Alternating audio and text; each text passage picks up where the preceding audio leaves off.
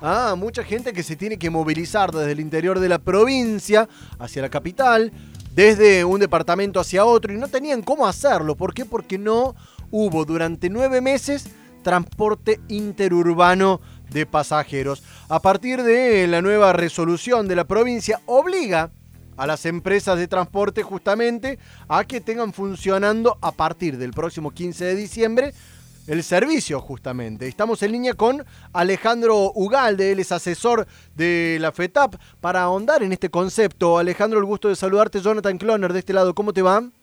Buen día, ¿cómo le va? Bueno, a ver, ¿cómo es esta, esto para la vuelta? ¿Cuáles son las condiciones que ha impuesto la provincia y cuáles son las condiciones que tienen justamente las empresas para recuperar el transporte? Sí, por un lado tenemos como como usted dice, una resolución del Estado que obliga a las empresas a poner en marcha el sistema, eh, pero ahora hemos escuchado ese reclamo que venimos haciendo y esta última parte insistentemente sabiendo que se aproximaba la fecha eh, de cómo lo vamos a hacer. no me refiero a las prestaciones, como a los horarios, a la frecuencia, que eso sale en la misma resolución, sino a la, a la cuestión netamente económica. Pensemos que el mismo Estado fue el que dispuso la semana pasada, a principios de la semana pasada, que toda la plata que reciben las empresas era eh, a subsidio. Sí. Ocho meses sin facturación, una tarifa congelada que también ha dicho que no le va a tocar la tarifa y que por ahí compartimos esa parte porque eso es política del Estado. El Estado es el que, el que fija la política de, del servicio, pero igualmente una tarifa que está desde mayo de 2019 necesita algún retoque y si no necesita retoque los costos sí han aumentado y bueno, eh, tiene que ser el Estado el que garantice esa sustentabilidad de las empresas. O sea, para, para entender bien y poner en claro, o sea, el reclamo de las em, por parte de las empresas sigue siendo la cuestión tarifaria del ticket, básicamente. Más que tarifaria, es una cuestión de fondos, porque pensemos que la nación no mandó todos los subsidios, la provincia los distribuye en forma simétrica, porque es una cosa para Córdoba Capital y otra cosa para el interior de la provincia. Eh, ha habido reclamos de congelamiento de planes, muchos reclamos, inclusive las empresas individualmente han reclamado su contrato, eh, en contrato con el Estado, de mantener la ecuación. Y hoy lo que estamos pidiendo es simplemente díganos cuáles son las condiciones mínimas e indispensables y aportenos las condiciones mínimas e, e indispensables para que el sistema se ponga en funcionamiento, porque los subsidios que van a seguir, una vez llegando, más allá del recorte a nivel nacional y, el congelamiento para, para adelante, eh, están destinados a salarios. ¿no? Pensemos que... ¿y cuáles serían las condiciones mínimas e indispensables que plantea Ugalde? Eh, un aporte extraordinario por parte del Estado para arrancar el sistema. Y después veremos, de acuerdo al movimiento del flujo de pasajeros, qué es lo que que es lo que realmente hace falta. Ahora, me, me, retrotraigo a un par de semanas atrás, habíamos hablado aquí con Gramajo, justo el día antes de la reunión. Nos decía que no creía que esta semana volvía, que estaban esperando que se distribuya el dinero de Nación. Hoy por hoy, ¿se ha podido saldar la deuda con los empleados? No.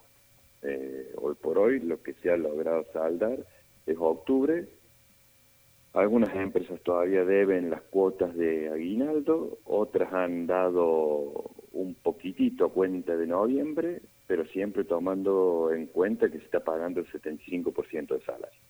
Ahora, ¿y con estas condiciones los trabajadores han aceptado el regreso la semana próxima? La verdad que desde, la última mesa que tuvimos, que fue la semana pasada, la única imposición fue tirarle todo a favor de los trabajadores y no hemos vuelto a tener reunión con los trabajadores y habrá que preguntarle a ellos si ellos están en condiciones. Nosotros, más allá de la cuestión salarial, lo que sí le estamos reclamando al Estado es que por favor nos dé las condiciones mínimas para salir a operar. Estamos hablando con Alejandro Ugalde, es asesor de FETAP, justamente con esta resolución que impuso la provincia para que el próximo 15 de diciembre esté trabajando de vuelta el transporte interurbano. A partir de esta resolución y suponiendo de que eh, los trabajadores están dispuestos a volver, ¿cómo sería el funcionamiento del transporte interurbano a partir de la semana próxima? Y todos sabemos los planetas alinean y están las condiciones económicas y financieras para que las empresas presten servicio y los trabajadores aceptaran, vinieran plata extraordinaria para el años el transporte sería totalmente reducido. En la misma resolución habla de un periodo como ventana de prueba por 15 días el primero de enero y ahí ver cuál va a ser la modalidad para adelante. Probablemente siempre estamos hablando, inclusive en enero, de un servicio totalmente reducido. Ahora, cuando hablo de un servicio totalmente reducido, eh, para graficar, a ver, yo sin con desconocimiento total, pero por ejemplo, una línea que al 30%. Al 30%.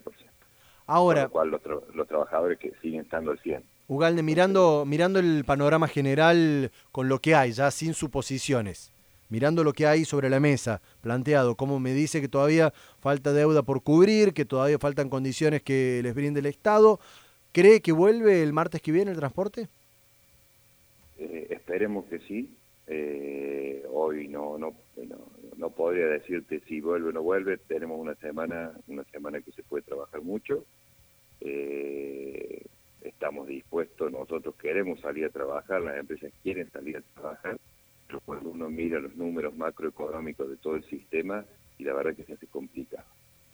Alejandro, Alejandro Ugalde, asesor de la FETAP, aquí hablando en Hora de Noticias. Muchísimas gracias por los minutos, Ugalde.